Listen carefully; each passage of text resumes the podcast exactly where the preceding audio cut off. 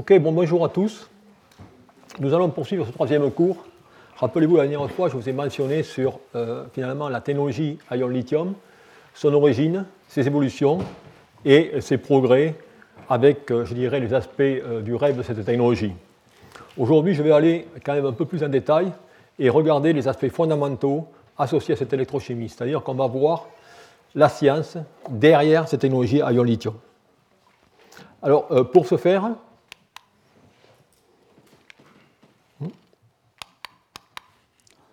Euh. Bon, écoutez, on va continuer comme ça. Et euh, ce qu'on va voir aujourd'hui, c'est qu'on va voir les différents mécanismes qui se trouvent dans ces réactions de, euh, électrochimiques associées à au ion lithium. Dans un premier temps, on va voir la physique et la chimie des réactions d'insertion, voir les aspects fondamentaux et distinguer entre l'aspect chimique et l'aspect électrochimique. Ensuite, on passera aux réactions d'alliage avec le lithium et on verra des matériaux de type silicium, voire éteint. Ensuite, on s'intéressera aux réactions de conversion avec le lithium, où dans ce cas, on va regarder des, oxydes binaires et autres, pour finalement terminer sur des réactions de déplacement avec des composés, des vanadates au cuivre, dans laquelle, dans ce cas, vous allez voir, le lithium va chasser tout simplement les atomes de cuivre. D'où, commençons tout d'abord par ces réactions d'intercalation ou d'insertion. Alors la chimie d'intercalation, elle est relativement simple. Elle peut se résumer euh, par cette réaction ici, dans laquelle vous avez une structure d'accueil, une structure haute, avec une espèce invitée. cette espèce invitée, ouais, ça c'est pas. Merci. Et cette espèce invitée, comme vous pouvez voir ici, eh bien, elle va, dans ce cas, aller s'insérer dans cette structure haute. On appelle cela, je dirais, la phase mère, pour donner ici une phase fille. Et ce qui se passe, vous voyez ces composés, eh bien, la structure va respirer, mais il y aura aucune rupture de liaison. C'est vraiment cela qui est typique de ces réactions d'insertion, qu'on appelle également réaction topotactique, dans laquelle la structure va tout simplement respirer. Alors bien sûr, lorsque vous allez mettre des ions monovalents ou des ions divalents, eh bien, on verra que ces ions divalents s'insèrent beaucoup, euh, nettement moins facilement que ces ions monovalents.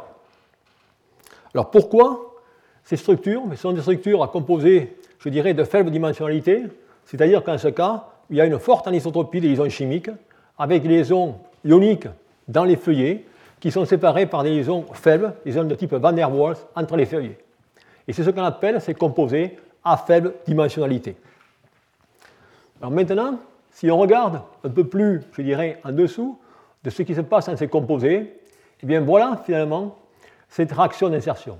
Et vous voyez qu'on a un ion et un électron. Et ça, en électrochimique, c'est vraiment typique. Il y a la dualité ion-électron. On ne pourra pas faire une réaction électrochimique sans avoir cette dualité.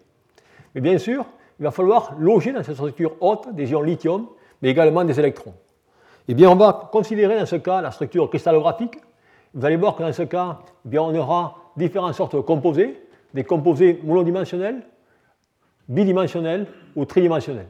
Et là, c'est la raison pour laquelle on part d'intercalation seulement dans le cas des composés 2D, alors que de façon générale, pour l'insertion du lithium, eh bien, on passera de réaction d'insertion, c'est-à-dire tous les composés compris.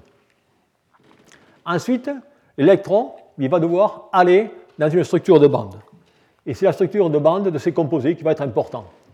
Vous avez ici, dans lequel vous avez l'énergie, la densité d'état, et on voit ces structures de bande avec notamment les niveaux 3D, 4D ou 5D qui sont imbriqués dans ces réactions, et une bande pure d'oxygène. Et ça, c'est très très important car dans cette structure de bande, eh bien, le niveau de Fermi, c'est le potentiel chimique de l'ion dans ce matériau. Ce qui fait que ce potentiel chimique du couple redox, on va pouvoir avoir les états pleins seront les états réducteurs et les états vides les états oxydants. Et vous pouvez voir que dans ce cas, eh bien, on va pouvoir tout simplement oxyder ces états réducteurs ou alors réduire ces états oxydants. C'est vraiment la réaction redox qui se place à ce niveau de Fermi. D'où, en tant que chimiste, eh bien, on va avoir deux degrés de liberté pour dessiner, je dirais, concevoir ces électrodes. En effet, on va pouvoir jouer sur les structures cristallographiques, et dans ce cas, eh bien, on aura des composés lamellaires, voire des composés trois-dimensionnels, avec des sites qui sont des sites octaédriques, tétraédriques ou trigonales plasmatiques. Et dans le cas de composés lamellaires, pour une simple représentation, vous voyez, vous, voyez, vous avez des oxydes ici, avec des charges delta' et delta', c'est-à-dire des charges négatives qui vont se repousser, eh bien, on va, dépendant des composés, changer de coordination, de passer en octaédrique, tétraédrique, voire trigonal prismatique. Et c'est la raison pour laquelle, dans le cas des calcogénures, comme ces interactions entre ces anions seront relativement plus faibles, eh on aura tendance à avoir des structures lamellaires. Et ces structures en feuillet sont stables. Par contre, si maintenant on passe à des éléments plus électronégatifs comme les oxydes, où les charges sur les oxygènes seront beaucoup plus importantes, il va y avoir une répulsion très forte, et la raison pour laquelle très peu d'oxydes, ou une quantité du moins limitée, vont cristalliser en structure lamellaire. Et je vous montre ici juste quelques oxydes, notamment V2O5, pour la bonne et simple raison, c'est que dans ce cas, on a du vanadium plus 5, d'où automatiquement ce vanadium plus 5 va tirer la charge négative de l'oxygène, d'où moins de répulsion, d'où la structure lamellaire sera stable. Dans le cas de lithium CO2, un des composés les plus utilisés, bien là aussi c'est un composé lamellaire. Pourquoi? Parce que vous voyez le lithium en jaune se place entre les feuillets pour écranter les répulsions électroniques entre ces feuillets chargés négativement. Il en est directement de même de du cas de NiOH2, où dans ce cas, vous avez les protons. Donc voilà, si vous voulez, un peu les différents aspects qu'il faudra euh, prendre en considération lorsqu'on va concevoir des matériaux d'électrode. Ensuite, lorsqu'on en vient à la structure de bande, eh bien là, il va falloir tout simplement connaître le tableau périodique et savoir comment naviguer, comment surfer dans ce tableau périodique pour finalement entraîner la migration respective de ces deux bandes, de la bande SP par rapport à la bande D. Par exemple, si je prends maintenant le cas de l'anion, ici, comme vous pouvez voir ici, je vais directement avec du soufre au sélénium ou au tellurium qui sont beaucoup moins électronégatifs. Et bien dans ce cas, vous voyez que les bandes P vont monter et vont couper directement les bandes D. On peut également faire la même chose, on a le même degré de liberté si on va considérer les différents métaux. Si on passe de métaux 3D, c'est-à-dire qu'on va de la gauche vers la droite et la périodique, ou alors si on va des métaux 3D, 4D et 5D, là aussi, on va pouvoir jouer avec la position de ces bandes et faire en sorte d'avoir des positions illicites ou avec des, chimies redox totalement différentes. Et c'est dans ce contexte que l'on peut voir, notamment dans le cas des calcogénures, ce que donnent ces évolutions de structure de bande. Vous voyez ici, je prends des structures lamellaires, structures de ZRS2 ou lithium ZRS2. Vous voyez qu'en ce cas, eh bien, on a un semi-conducteur avec le niveau de Fermi entre les deux bandes. Maintenant, si je passe à le cas du nobium, je vais avoir un métal dans lequel le niveau de Fermi va tomber parfaitement au milieu de cette bande. Si je bouge ou si je vais maintenant au molybdène, dans lequel vous avez un électron supplémentaire, eh bien, la bande sera pleine et on aura dans ce cas un semi-conducteur. Et on peut, au fur et à mesure, eh bien, passer du zirconium au nobium, voire à la structure du fer, type FS2. Et vous voyez que dans ce cas, eh bien là, il y a une situation très intéressante qui se produit, c'est-à-dire que la bande D, la bande P, excusez-moi, a migré totalement dans la bande D avec si haut et bien, des trous. Et tout cela, c'est une chimie qui avait été faite sur la 20 ans sur les sulfures, qu'on appelle la chimie des trous, avec ces formations de dimères. Et de cela 20 ans, eh bien, ces dimères avaient été utilisés, étudiés fortement par des techniques XPS qu'on verra encore par la suite, où vous avez ici le composé, je dirais, euh, typique de ces dimères, qui est le composé lithium X FS2. Lorsque vous avez X égale 0, si vous essayez dans ce cas d'écrire la charge associée à chacun de ces atomes, soufre, ici vous avez le soufre atomique, et vous voyez que vous avez un dimère. Et on voit très bien, dans le cas des spectres XPS, où on, trace l'énergie de la liaison, on, on aperçoit très bien le dimère ainsi que le, doublé, ainsi que l'anion S2-. Et vous voyez qu'au fur et à mesure, dans ce cas, que je vais réduire mon composé, je vais diminuer ces pics verts qui correspondent directement à ces dimères pour n'en avoir aucun à x égale 1, et ensuite je les retrouve à x égale 0. Et vous verrez que tout cela, eh bien, on va le retrouver plus tard dans les oxydes, mais il faut bien noter que c'était connu, je dirais, dans les années 1990, même avant. Donc voilà, si vous voulez, un peu ce que sont ces réactions d'insertion. Alors maintenant, comment allons-nous faire l'écran de tâche de tous ces composés? Eh bien, on va faire au niveau du laboratoire des expériences relativement simples qu'on fait ce qu'on appelle un cellule Schwarzschild. C'est-à-dire, c'est tous les tests électrochimiques que vous verrez sur ces composés d'insertion sont faits à l'aide de, cette cellule dans laquelle vous avez l'électrode de travail en rouge, vous avez les séparateurs qui sont imbibés d'électrolyte et la contre-électrode qui est le lithium métallique et qui peut jouer le rôle de référence. Eh bien, à partir de, cette euh, swatch log, on va pouvoir déterminer les courbes de potentiel de cellules en fonction de X, qui est le nombre de lithium dans ces composés. Et vous voyez qu'en ce cas, on a les courbes de décharge et de charge. Et ce qui est important, c'est qu'on peut déterminer pour chaque composé eh bien, le domaine d'activité électrochimique. Ou dans ce cas, on va varier de 2,5 aux alentours de 1,8. Et ça, on peut le faire pour toute une panacée de composés. Et c'est ce que je fais ici, dans laquelle je rapporte la plupart des composés en fonction du potentiel, avec ici la référence qui est le lithium métallique. Et vous voyez, la largeur de ces flèches indique tout simplement le domaine de stabilité sur lequel on va pouvoir directement opérer. Alors cela est relativement important vis-à-vis des réactions d'insertion, puisque ça va nous permettre de faire une corrélation entre la stabilité électrochimique ou la stabilité chimique de ces composés. En effet, je suis en train de vous parler de, composés au lithium, maintenant, je vais tout simplement rassocier ces deux échelles, l'échelle dont je viens de terminer par rapport au lithium, avec l'échelle en milieu aqueux, l'échelle en milieu aqueux avec le pH. Et vous voyez qu'avec tout ce domaine, domaine de stabilité thermodynamique de l'eau, dans lequel les potentiels sont correspondants. C'est-à-dire que lorsque vous mesurez un 4,2 électron-volt vis-à-vis du lithium, du lithium pardon, ça revient aux alentours de 1,2 volts en milieu aqueux. Et on définit tout ce domaine de stabilité. Ça veut dire que si vous prenez un composé à base de lithium dans ce domaine, il sera tout simplement chimiquement stable. D'où la possibilité de construire des accumulateurs à ion lithium aqueux, comme indiqué ici, si vous prenez tout simplement deux électrodes ou deux composés d'insertion qui tombent dans cette plage thermodynamique. Maintenant, si vous n'êtes pas dans cette plage thermodynamique, on revient sur le cas de lithium TiS2, et eh bien dans ce cas, qu'est-ce que vous allez avoir? Vous allez avoir une oxydation de lithium X2 par l'eau, comme indiqué ici, avec libération de l'hydrogène, et ainsi de suite. De la même façon, si vous prenez maintenant CO2, et eh bien dans ce cas, vous allez avoir une réduction par l'eau de ce composé, et vous allez former un oxyde, hydroxyde de cobalt. D'où voilà, si vous voulez, les choses qu'il faut bien se rappeler dans le cas de ces composés d'insertion. Et, je répète, la possibilité de développer des accumulateurs à ion lithium à milieu aqueux, comme des accumulateurs à ion sodium à milieu aqueux, si vous sélectionnez tout simplement la position ou les potentiels redox des matériaux en question. D'où voilà, si vous voulez, un peu la généralité sur ces composés d'insertion. Maintenant, on va aller plus en détail sur l'électrochimie qui va régler, si je peux dire, ces réactions d'insertion, tant au niveau cinétique qu'au niveau thermodynamique. Et pour ce faire, eh bien, je vais tout simplement reprendre le cas tout simple d'une électrode. Vous avez une électrode, un collecteur de courant avec un matériau qui peut être un oxyde ou un sulfure, peu, importe. Vous avez ici la SEI, qui est l'interface tout solide, qui peut également être la double couche dans le cas de supercondensateur, et l'électrolyte. Et vous allez voir que lors d'une réaction d'insertion, il va y avoir plusieurs étapes. La première étape, bien sûr, ça va être la diffusion des espèces à l'intérieur de l'électrolyte.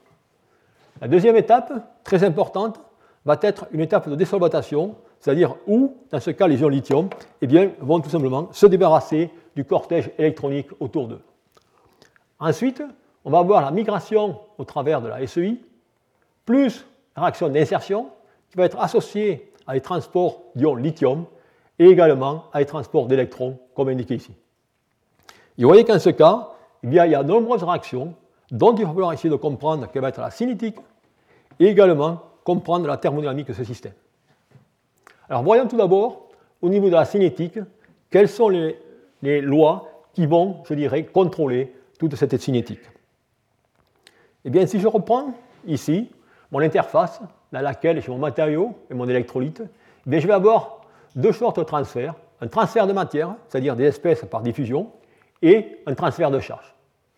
Alors le transfert de matière par diffusion, eh bien dans ce cas, il est contrôlé, comme on peut voir ici par l'équation de Fick, dans laquelle vous voyez que le flux de matière est proportionnel au gradient de concentration avec le coefficient de proportionnalité, qui est ce terme D, qui est le coefficient de diffusion. Et dans ce cas, on peut avoir des informations sur la valeur ou l'épaisseur delta de cette couche de diffusion à partir de ce gradient de concentration, comme le pouvoir indiqué ici.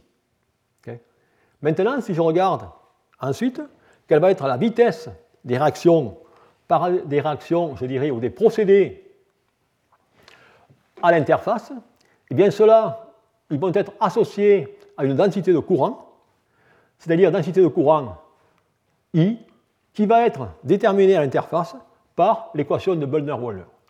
Et dans ce cas, eh bien, on est en train de mesurer un courant qui est un courant d'équilibre, qui est J égale l'anode moins la cathode, et celui-ci, mais fonction d'un coefficient alpha, qui est un coefficient de transfert de charge, avec de plus un terme état, qui est tout simplement le surpotentiel, c'est-à-dire la, tension positive, peut être négative également, dans lequel va être la différence entre l'énergie de fonctionnement et l'énergie d'équilibre, et dans laquelle l'activation, je dirais, électrochimique est également le produit par ce coefficient de transfert de tout simplement la charge ou l'énergie de transfert.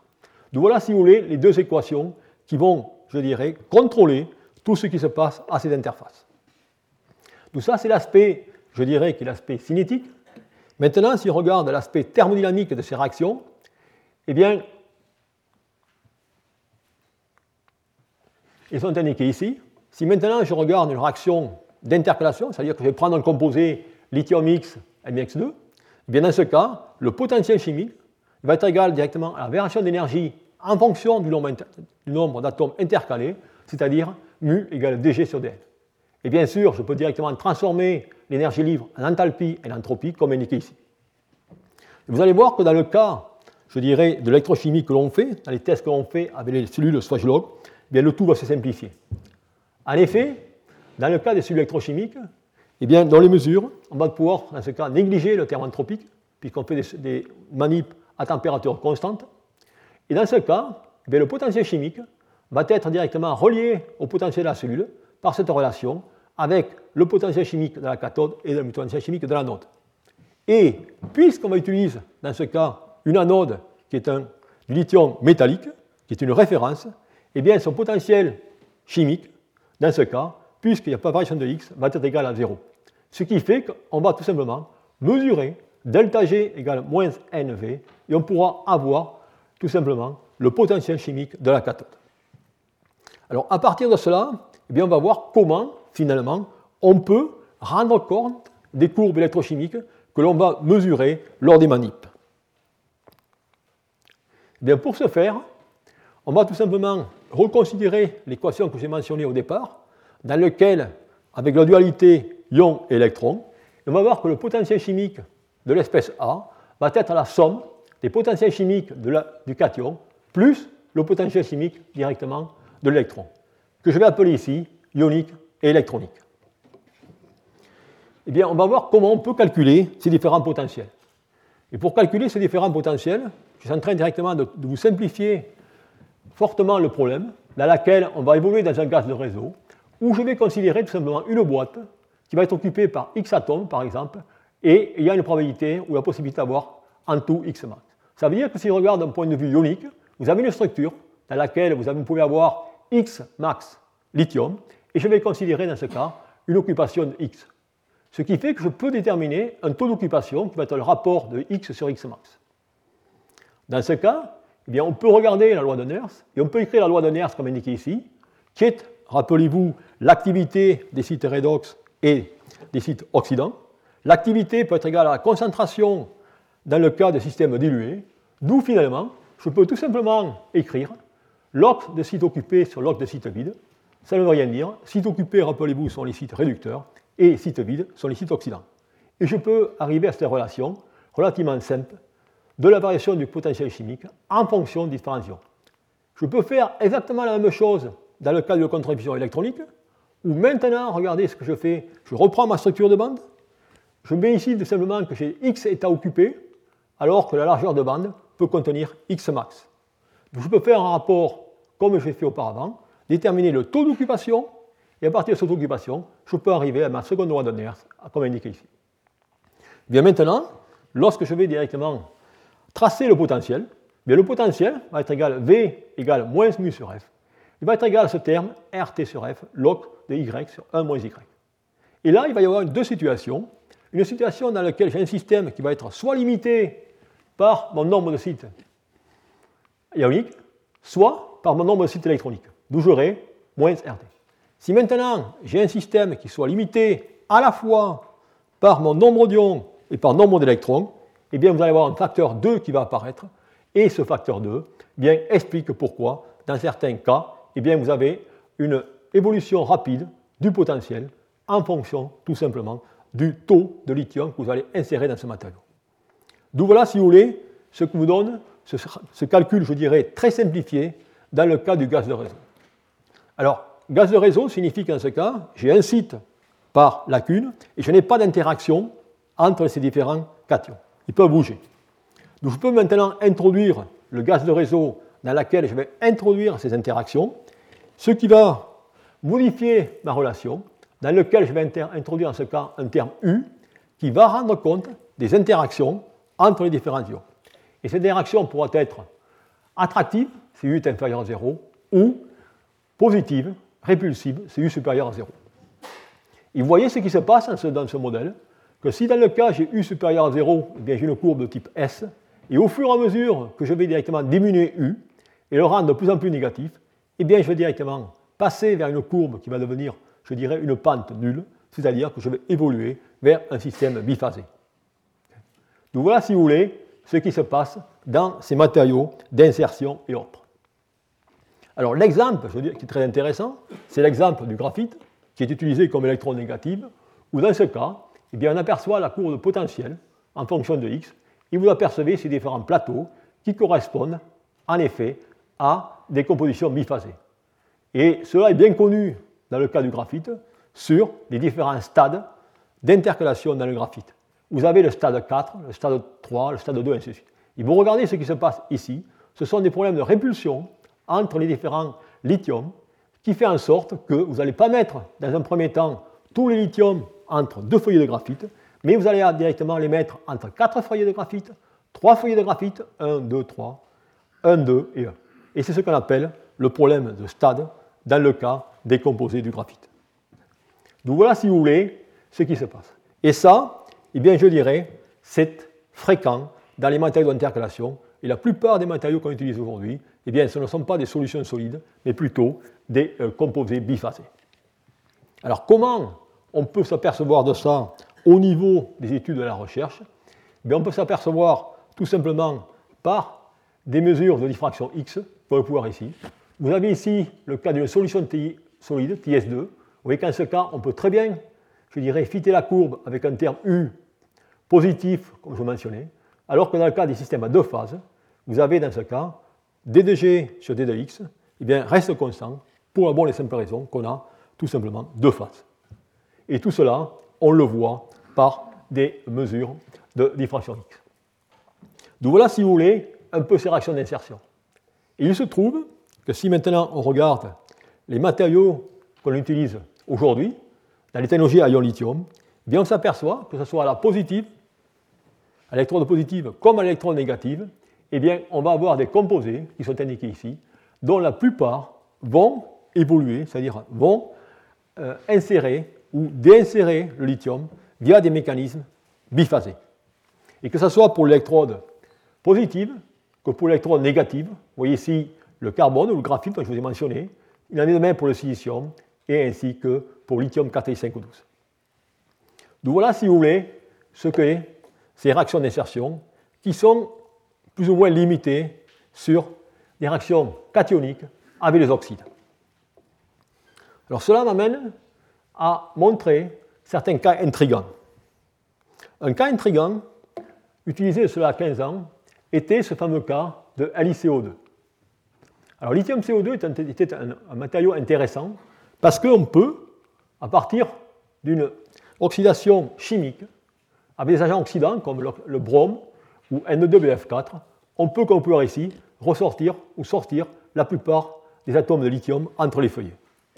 Maintenant, si on peut le faire de façon électrochimique, bien, on peut, comme vous allez voir ici, dans ce cas, sortir tous les atomes lithium dans la structure et vous avez un glissement des feuillets, vous passez dans une structure de type CDI2, c'est-à-dire O1. Et la question à l'époque qui se posait, était de savoir si dans ce cas, on oxydait tout simplement le cobalt plus 3 en cobalt plus 4, comme il est de coutume dans, certains matériaux, ou alors on avait une situation illicite dans laquelle l'oxygène participait. Et par des mesures magnétiques, on avait montré tout simplement que le cobalt n'était pas totalement plus 4. D'où la raison pour laquelle eh bien, ce diagramme de structure de bande, c'est-à-dire cette chimie des trous dans les oxydes, avait été proposé déjà dans les années 2000. Et bien sûr, dans ces années 2000, eh bien, tout cela avait été contesté fortement, car malgré, je dirais, tout ce qui s'était fait au niveau des sulfures ou au niveau directement des supraconducteurs. La, communauté ne voulait pas accepter la possibilité de ce redox anionique dans les, dans les oxydes. Et ce n'est finalement que 15 ans plus tard, avec ces composés riches en lithium, comme je mentionne ici, où on a pu démontrer la validité et la vérité de ce procédé. Dans ce cas, on a ces capacités exacerbées qui sont de 280 mAh par gramme, et la question, bien sûr, était de comprendre pourquoi. Et dans ces matériaux, dont les courbes électrochimiques sont indiquées ici, eh bien, on a une courbe, qu'on peut voir dans ce premier temps en plateau, suivie par une courbe en S. Et lorsqu'on fait par des études de photoémission ou de résonance paramagnétique, on peut déterminer par ce pic, je dirais, de couleur rouge, la présence de ces peroxos, et on peut également le déterminer dans le cas des expériences par résonance paramagnétique. Et cela montre eh qu'on a tout simplement du ruthénium plus 4 qui passe en ruthénium plus 5, avec également la participation du redox anionique. Eh bien, cela est une démonstration que cette capacité exacerbée provient, comme il avait été montré il y a 15 ans, tout simplement du redox anionique au niveau de, l'activité au niveau des oxygènes et non des sulfures comme indiqué ici. D'où, si vous voulez, dans ce cas, eh bien, on a cette réaction qui est bien connue, dans laquelle l'oxygène eh devient moins électronégatif que le métal. Je dirais, pour clôturer tout cela, eh bien, cela a pu être fait par des mesures de microscopie ou des observations de microscopie, où vous avez ici le cas du matériau lithium-2 ReO3 avec le matériau au départ et le matériau à l'état chargé. Et vous regardez ici, vous avez un arrangement qui est très bien au niveau des atomes dans le matériau pristine. Et maintenant, à 4,6 volts, vous apercevez qu'il y a un désordre complet, c'est-à-dire que tous les atomes ont bougé. D'où il n'était pas possible en ce cas de voir ce qui s'est passé au niveau de l'oxygène. Donc pour résoudre ce problème, eh bien, on a retourné à de la chimie et faire en sorte finalement de piéger ces atomes lourds dans les différents feuillets. Et cela peut être fait en passant à des éléments plus lourds, c'est-à-dire les éléments scindés, où on augmente la covalence et on limite la migration. Eh bien, en effet, on a pu observer, dans ce cas, tout d'abord à l'état chargé, qu'il n'y avait pas du tout de migration cationique dans les feuillets, et ensuite, par la microscopie, dans le cas de l'imagerie champ noir en détection annulaire à grands angles, eh on a pu observer directement le cas de l'iridium, où on voit très bien ces euh, nids d'abeilles dans les, dans les feuillets. Maintenant, si on part directement dans le cas de champ clair, eh bien, où le contraste est différent, puisqu'en ce cas, eh bien, le contraste est proportionnel à un tiers du numéro atomique, comparé au carré dans le cas, je dirais, du champ noir. Eh on peut avoir un contraste entre l'oxygène et, comme le pouvoir ici, déterminer, comme indiqué sur ce transparent ou cette, cette diapo, le raccourcissement des liaisons oxygène-oxygène et la formation de ces dimères. D'où définitivement c'est l'évidence directe de l'activité anionique dans ces différents composés lamellaires riches en lithium. Et de structures 2D, mais cela est également possible dans le cas des structures 3D. Vous avez ici une structure 3D de type lithium-2 IRO3 où on a également cette déinsertion électrochimique jusqu'à x égale 0 et pour lequel on a montré qu'effectivement l'iridium passait à l'état plus 5 avec également la formation de euh, redox anionique.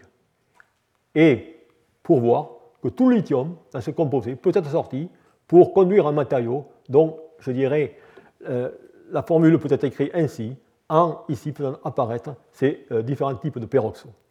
Donc voilà, si vous voulez, ce qu'est toute cette chimie d'insertion.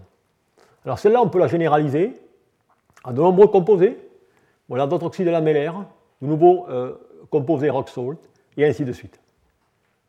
Et pour terminer cette chimie d'insertion, eh je dirais qu'elle n'est pas seulement, ou elle ne s'applique pas seulement au cas du lithium, et on le verra par la suite, c'est la même chose pour les alcalins, c'est-à-dire pour le sodium, la même chose pour les divalents, comme le magnésium, voire le calcium, et également pour des électrodes à plus haute capacité vis-à-vis du sodium. D'où, pour, clôture, pour clôturer cette section sur les matériaux d'insertion, eh je dirais qu'il faut bien garder à l'esprit que dorénavant, les réactions d'insertion peuvent mettre à contribution des espèces cationiques, mais également des espèces anioniques. D'où, je dirais, la nécessité ou le besoin de faire plus de synthèse pour déterminer ces matériaux.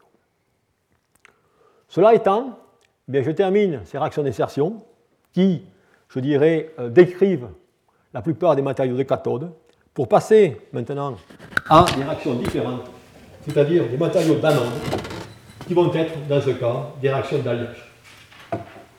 Ici, je vais parler de réactions d'alliage où on va tout simplement voir la différence qu'il va y avoir entre cette réaction d'insertion et ces réactions, je dirais, de broyage électrochimique associées à l'insertion de voire d'alliage dans ces matériaux. De quoi s'agit-il et pourquoi ces réactions d'alliage? Vous allez tout comprendre sur cette transparente dans lequel eh je trace la capacité massique en vert avec la capacité, dans ce cas volumique, en rouge. Et pour tous les différents éléments, différents métaux, le bismuth, le zinc, le silicium, l'éthène, et ainsi de suite. Et vous avez ici le carbone. Le carbone, c'est l'électron négatif qu'on utilise aujourd'hui dans le cas des accumulateurs ioniques. Et vous voyez que si je passe maintenant au silicium, eh bien je peux obtenir dans ce cas un facteur 10 en augmentation de capacité soit volumétrique, soit gravimétrique. De la raison pour cela, eh bien, pourquoi n'avons-nous pas aujourd'hui de ces électrons de silicium eh Bien, il y a des difficultés qui sont relativement énormes, dont je vais un peu partager avec vous. En effet, la première est liée à cette insertion électrochimique. Lorsque vous mettez du lithium dans le silicium, vous pouvez aller à des compositions indiquées ici, c'est-à-dire des compositions du type lithium 4 SI. Et dans ce cas, vous apercevez qu'il y a une augmentation de volume de l'électron de 300%. D'où automatiquement, eh bien, le matériau va être broyé électrochimiquement. Vous avez cette augmentation de volume qui est considérable, mais lorsque vous faites ça, eh vous allez perdre la percolation électronique.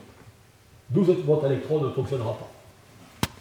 Le deuxième problème, est associé à ce que je vous ai déjà mentionné, qui est la formation d'une couche d'une interface. Vous voyez en ce cas, eh je vais créer ce voile polymérique qui est cette fameuse interface qui va tout simplement bloquer l'électrode et l'empêcher de cycler. Et tout cela parce que vous allez broyer votre matériau et créer des surfaces fraîches de silicium qui vont, si je peux dire, s'embourber au fur et à mesure de cette couche. Et là aussi, cela ne marchera pas et vous allez voir cette chute de capacité. Alors pour remédier à cela, eh bien, on peut faire appel à de la chimie et utiliser une route qu'on a déjà mentionnée, c'est-à-dire prendre des particules, les arromer de carbone, de façon à séparer le contact avec l'électrolyte. Et c'est ce qu'on peut faire en prenant des nanoparticules de silicium que l'on va insérer ou entourer par, en prenant du chlorure de polymère qu'on va les, segments dissoudre dans l'oxyde de propylène. On peut faire cela et on peut obtenir ces, je dirais, ces feuillets dans lesquels les particules de silicium vont être maintenant entourées de cette coque de carbone. Et lorsqu'on fait cela, eh on s'aperçoit que l'on peut, vous voyez ici, obtenir une bonne tenue cyclage. Vous voyez maintenant la couche en surface nettement, je dirais, plus faible. Et que se passe-t-il? Eh bien, effectivement, dans ce cas, vous avez une carapace autour de l'électrode de silicium qui va limiter son craquage lors du cyclage. Et en effet, on peut voir cela par des mesures, je dirais, indirectes, qui sont des mesures ramantes, dans lesquelles vous avez un pic du silicium qui correspond à un mode fondant qui est situé aux alentours de 500 cm-1. Vous voyez ici, mon matériau a un pic à 500 cm-1. Et ce pic va dépendre de la taille des particules, mais également des contraintes à la surface des particules. Ce qui fait que maintenant, lorsque je vais faire ma pyrolyse, je vais déposer le carbone autour du silicium. Vous voyez dans ce cas je vais avoir un déplacement vers les hautes fréquences, les ondes de longueur d'onde, à 520 cm Maintenant, si je prends cette particule, et je fais tout simplement un broyage, c'est-à-dire que je vais directement détruire cette carapace et, je dirais, relâcher la force. Et vous voyez que mon pic revient vers 500. Ça veut dire qu'en ce cas, eh bien, on a une évidence directe que cette carapace de carbone va mettre la particule de silicium sous contrainte et va lui va permettre de cycler sans craquer. Et effectivement, si on fait ça, eh bien, on obtient pour les premiers cycles de très bonnes performances, mais ensuite, et vous voyez, cela ne dure pas, et après 20 cycles, on a une chute, une chute en capacité. À quoi cela est dû? Eh On peut le regarder par microscopie. Vous voyez ici des photos de microscopie du matériau non cyclé. Vous voyez dans ce cas, vous avez une électrode qui est totalement craquelée. Mais qu'est-ce qui se passe? On peut l'imaginer de façon très simple. Vous avez dans ce cas des particules de silicium qui sont en train de gonfler lorsqu'on va mettre les silicium intérieur. Dû ce certaines de ces particules vont directement perdre contact, comme indiqué ici. Voyez et ensuite, ce qui va se passer, c'est qu'au fur et à mesure, vous allez directement craqueler cette couche protectrice et vous allez avoir une génération d'électrolytes qui va finalement embourber votre électron. Donc voilà, si vous voulez, c'est ce qui se passe. Alors, il y a eu pas mal de recherches pour essayer de contourner cette difficulté qui a bien, sûr consisté à l'utilisation de particules nanométriques. Qui, théoriquement, vous voyez ici, on peut faire des nanophiles, soit des nanotubes de silicium à double paroi, dans lequel, dans ce cas, eh bien, on va jouer tout simplement sur le caractère nanométrique pour réduire les contraintes dans la surface et avoir ces ouvertures pour permettre l'électrolyse. Il y a eu également des structures de silicium de type jaune d'œuf, où dans ce cas, vous avez du silicium sur lequel on va avoir une coque de carbone, dans lequel on va laisser tout cet espace vide pour permettre de contenir le silicium lors de son expansion. Et ensuite, il peut y avoir des composites de silicium de type grenade, où on a le même concept. Alors tout cela sont des concepts élégants qui permettent d'obtenir, je dirais, des tenues en cyclage relativement correctes aux alentours Par contre, tout cet aspect nano est totalement détrimental, totalement mauvais, si je peux dire, au niveau de la densité tapée. C'est-à-dire qu'on ne peut pas obtenir des électrodes de haute capacité par ces métaux. Et c'est la raison pour laquelle eh bien, on va voir d'autres approches, je dirais, plus intéressantes. Alors, cette approche, les approches plus intéressantes, eh bien, elles vont être basées en observant réellement ce qui se passe, cette électrode de silicium, qui, comme vous allez voir ici, on va essayer de voir comment on va pouvoir, si je peux dire, marier cet aspect inorganique avec cet aspect polymère. Et il faut bien que vous réalisiez que lorsqu'on va utiliser une électrode de silicium, eh bien voilà directement ce qui se passe. Vous voyez ce changement de volume? Eh Il ne faut pas que durant le changement de volume, on ait une déconnexion des particules, et ainsi de suite. Donc par conséquent, il va falloir choisir de cela des polymères avec de bonnes élasticités, une bonne mouillabilité, une bonne cohésion avec le silicium, pour avoir de bonnes conductivités, ainsi qu'une bonne adhésion au courant collecteur. Et un exemple, si vous prenez directement, je dirais, des liants du type PVDF, dans laquelle vous avez ici aucune mouillabilité avec l'électrode de silicium, bien vous voyez qu'en ce cas, les capacités, je dirais, sont relativement faibles. Maintenant, on peut améliorer si on prend des liants comme l'acide polyacrylique, voire le carboxyméthylcellulose, voire un mélange des deux.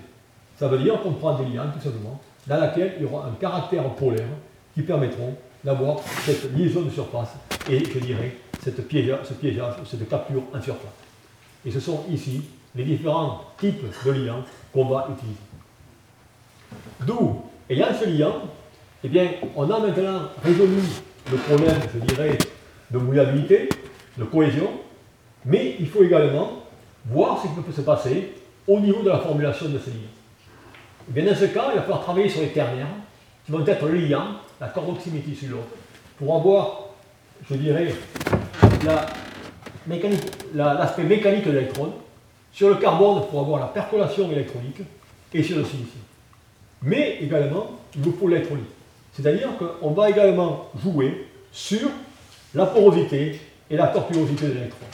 Et vous voyez que si on arrive à faire des électrodes de composition indiquées ici par A, avec une morphologie, une texture bien particulière dans laquelle vous avez une surface homogène avec un enchevêtrement, je dirais, de silicium et de polymère avec cette porosité, eh on peut obtenir une performance importante ou relativement correcte.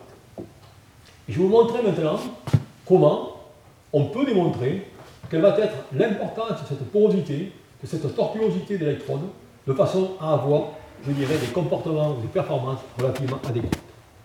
Bien, pour ce, je vais dans ce cas montrer des manips ont été fait, des manips instituts en microscopie.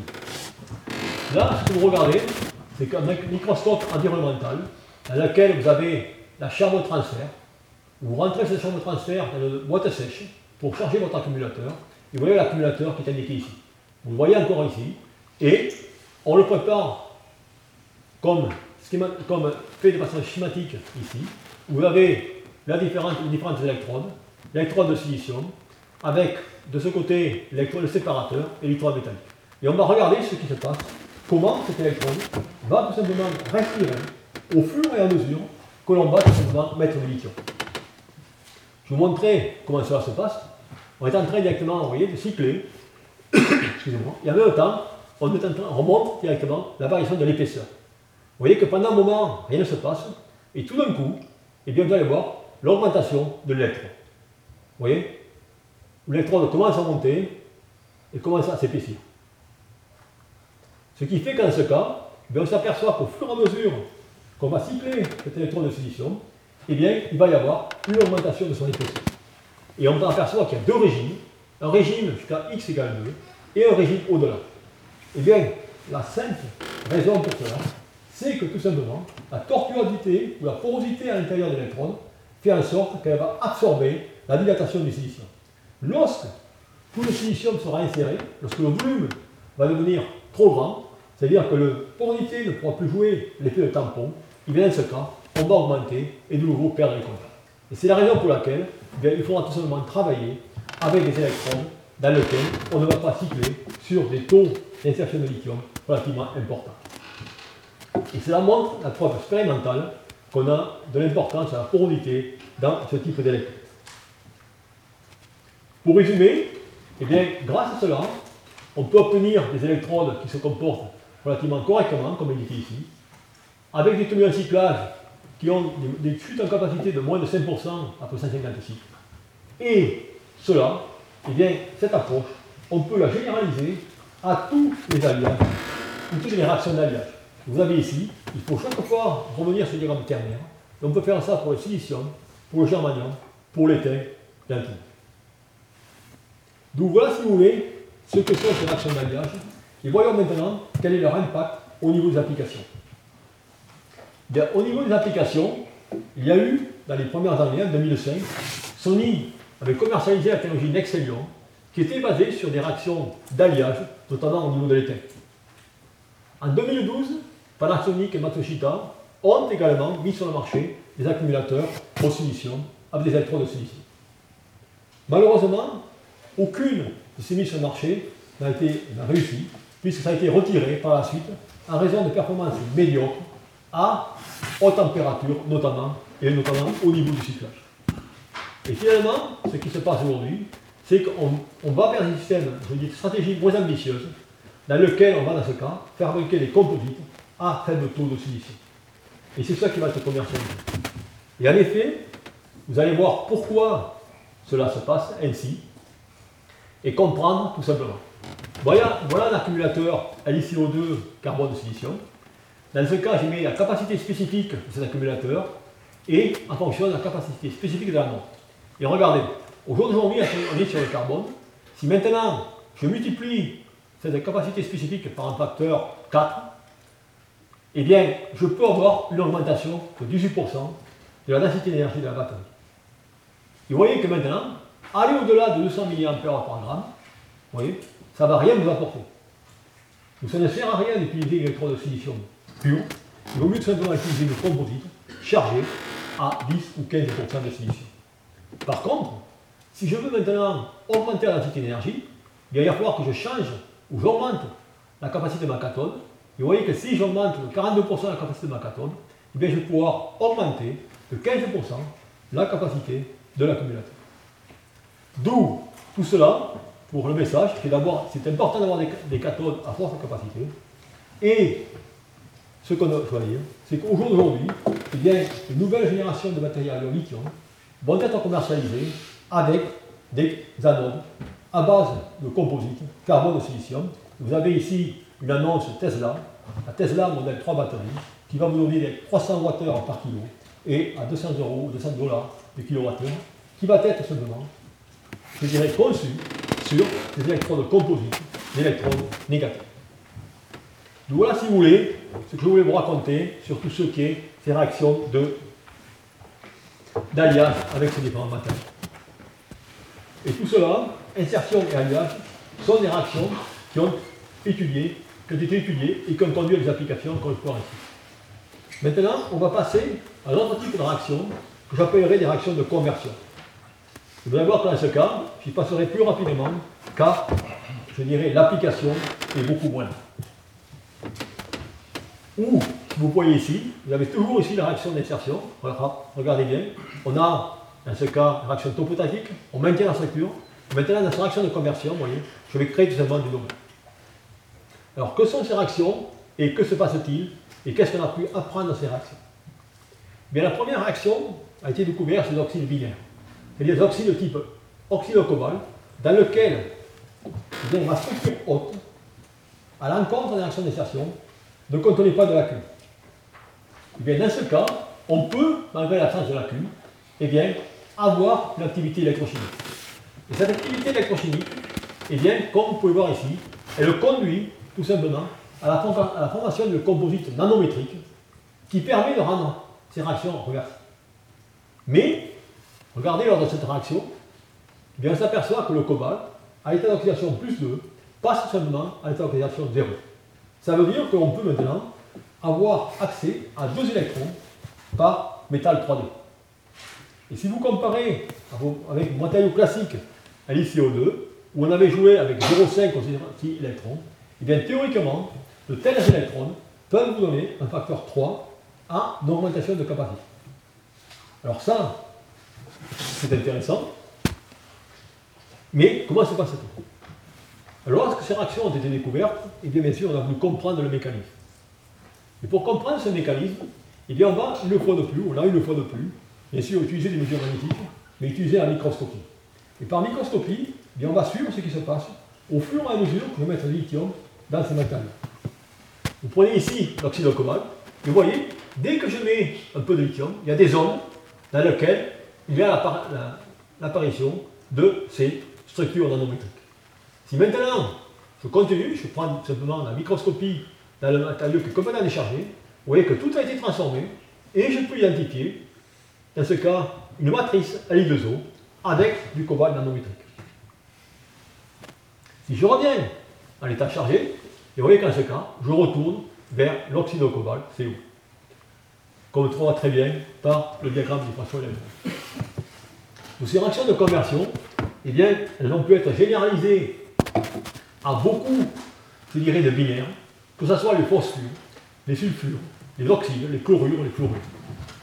Et on peut, dans ce cas, eh bien, je dirais, modifier le potentiel de ces réactions et également le nombre d'électrons par métal 3 D'où, sur le papier, c'est très intéressant, puisqu'il y a des gains formidables en capacité. Cependant, il y a des difficultés énormes. Et vous voyez ici la courbe électrochimique. Ces difficultés proviennent au sein de deux ordres. Tout d'abord, le potentiel important entre la décharge et la charge, qui est responsable de polarisation et d'une efficacité énergétique relativement faible.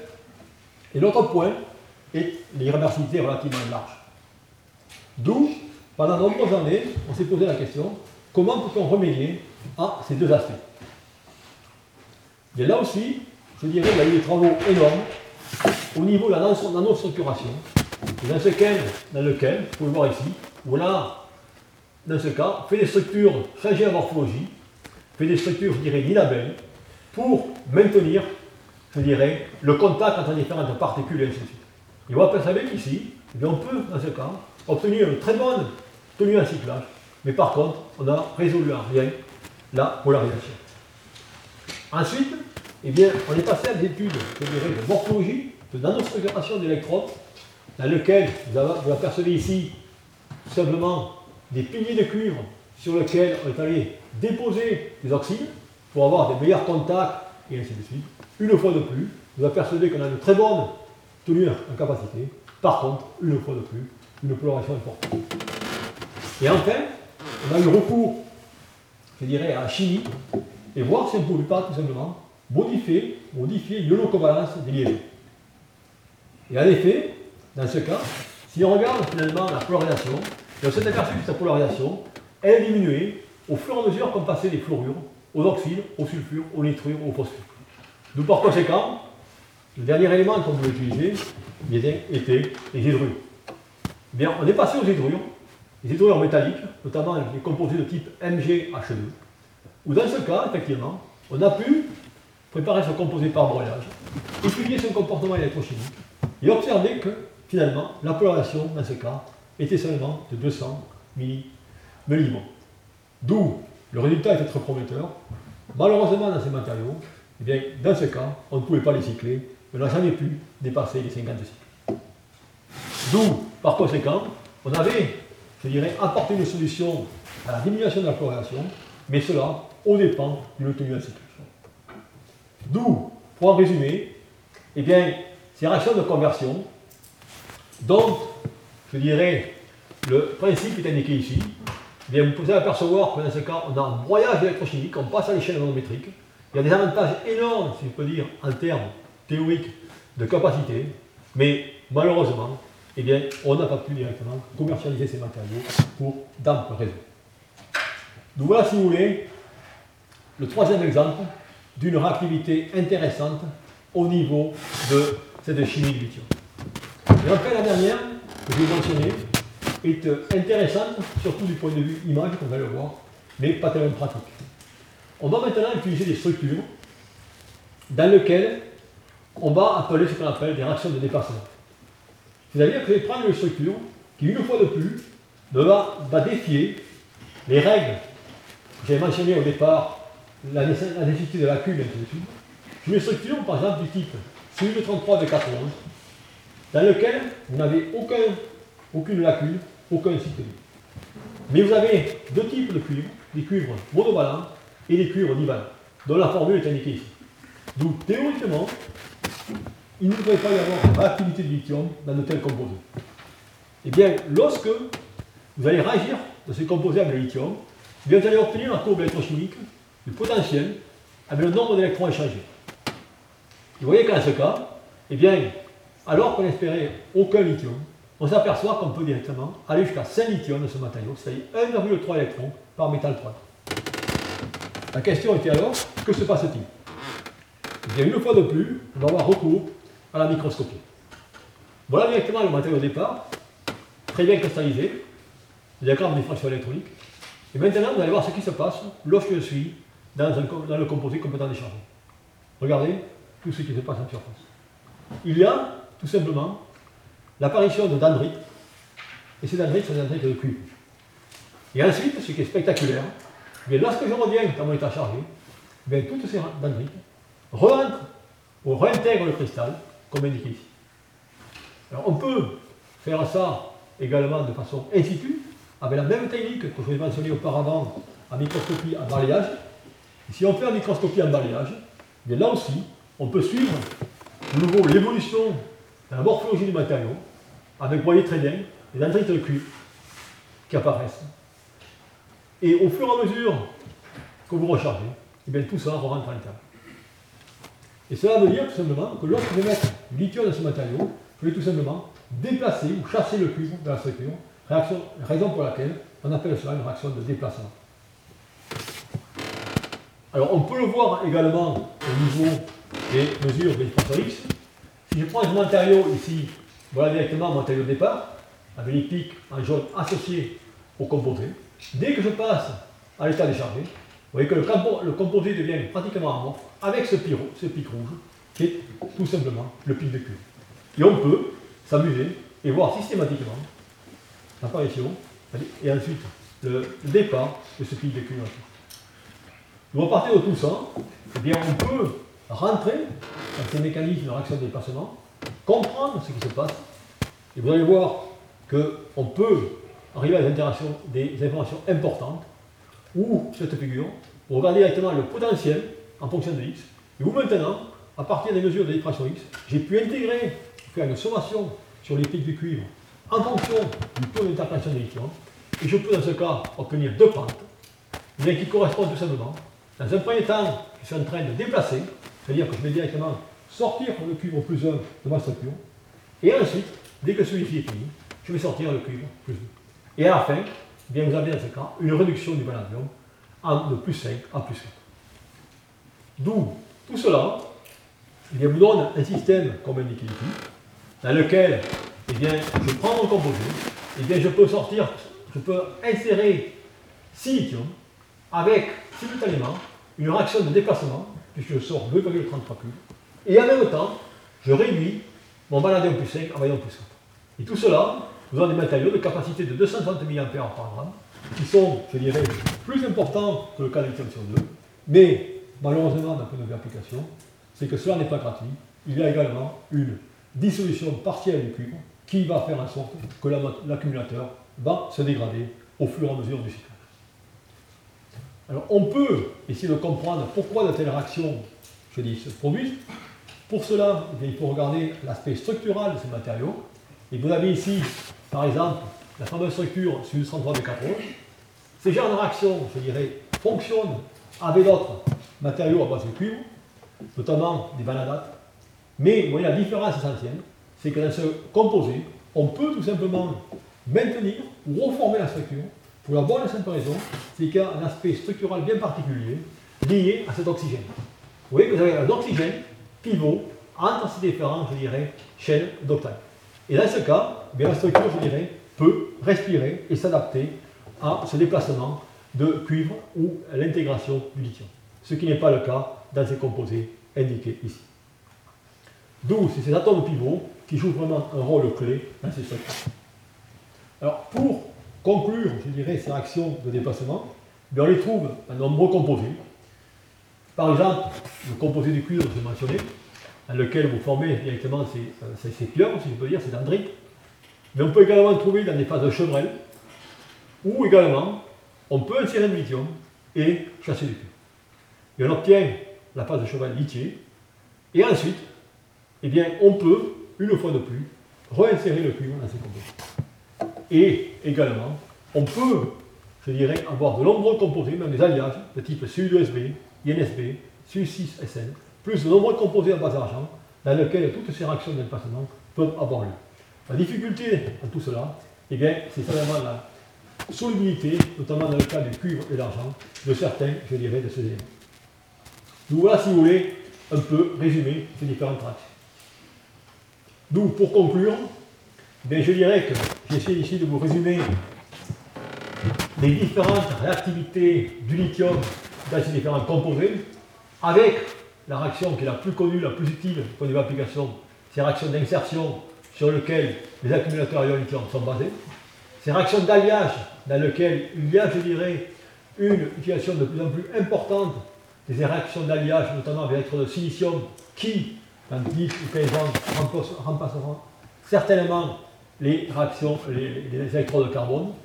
Par contre, toutes ces réactions de déplacement et de conversion, eh bien, sont des réactions qui sont beaucoup plus utiles ou plus intéressantes au niveau fondamental et totalement inutiles au niveau des applications. Donc voilà, si vous voulez, résumer ce que je voulais mentionner sur toutes ces réactions qui peuvent avoir lieu avec les éléments de Je vous remercie.